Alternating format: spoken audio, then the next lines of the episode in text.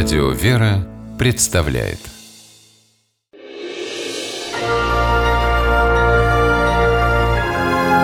Герои моего времени Евгений Копайгородский, учитель сельской школы из Свердловской области, убежден в том, что нужнее его работы нет. Эта убежденность заставляет педагога каждый день проходить по 12 километров пешком – поскольку транспорта от дома в одном селе до школы в другом еще нет. Евгений и сам пока студент. Он учится в Нижнетагильской педагогической академии. В 2011 году Евгений впервые приехал в село Косья на практику и решил остаться в крошечной школе навсегда. Трудности учителя русского языка и литературы не испугали. Не испугали даже волки, которые, как говорит Евгений, зимой подходят прямо к жилым домам. Зимой бывает у нас очень много волков в нашей окрестности. Бывает, идешь с большой осторожностью. Страшно. Денег на то, чтобы купить машину, у Евгения нет. При зарплате в 7 тысяч рублей на собственный транспорт не накопить. Но педагог бодрости духа не теряет.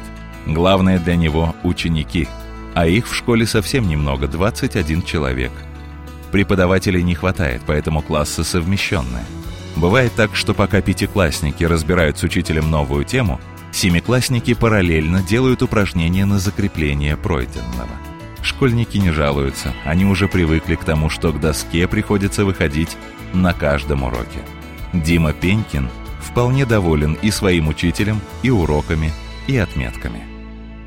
Нравится то, что он может дать какое-нибудь творческое задание домой. Надо, допустим, выучить биографию какого-нибудь писателя, и это дополнительная оценка.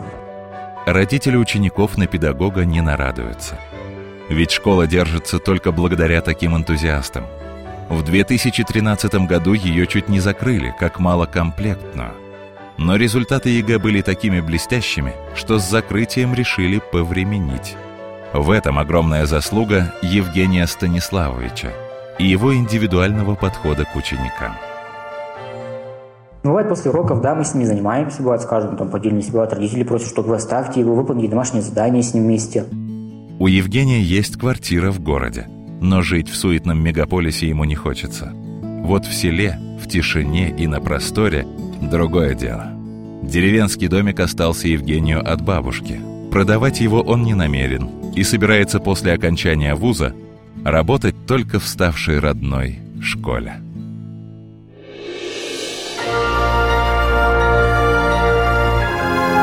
Герои моего времени В программе использованы материалы Пятого канала.